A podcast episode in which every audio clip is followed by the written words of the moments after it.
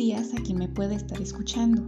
Mi nombre es Yosadara Madrigal y el día de hoy estaré compartiendo con ustedes las características más importantes acerca del constructivismo y el conocimiento significativo para la materia de Didáctica General 2.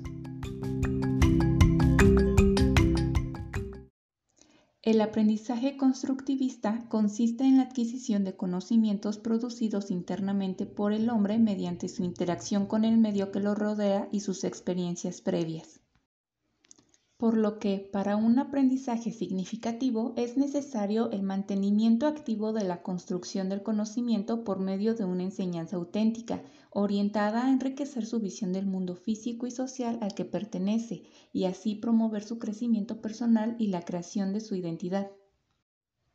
La primera fase consiste en la impresión inicial de la información, en donde el alumno hará uso de conocimientos previos que permitan una interpretación hipotética de lo que aprenderá.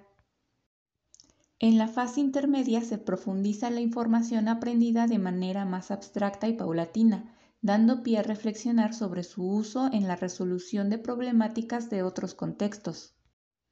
Durante la fase terminal, los esquemas cognitivos están mejor integrados y comienzan a ser más autónomos. El alumno ejecuta estrategias específicas que exigen un menor control consciente. Para fomentar el desarrollo correcto de estas fases de aprendizaje significativo, podemos agrupar tres áreas básicas de contenido curricular. 1. El aprendizaje de contenido declarativo, que tiene la capacidad de comprender los hechos, conceptos y principios del conocimiento factual y conceptual. 2. El aprendizaje de contenido procedimental, es de tipo práctico y se refiere a la ejecución de estrategias o técnicas ordenadas. 3. El aprendizaje de contenido actitudinales valorales, ubicándose en el desarrollo de la educación moral, el desarrollo humano y la eliminación de actitudes negativas.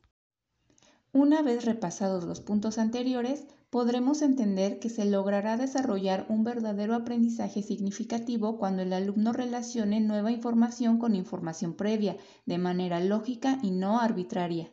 Asimismo, considero la importancia de enfatizar la interacción del docente para con sus alumnos, permitiéndose conocer sus intereses y motivaciones para desarrollar nuevas estrategias educativas que le permitan abarcar los diferentes procesos de construcción en ellos.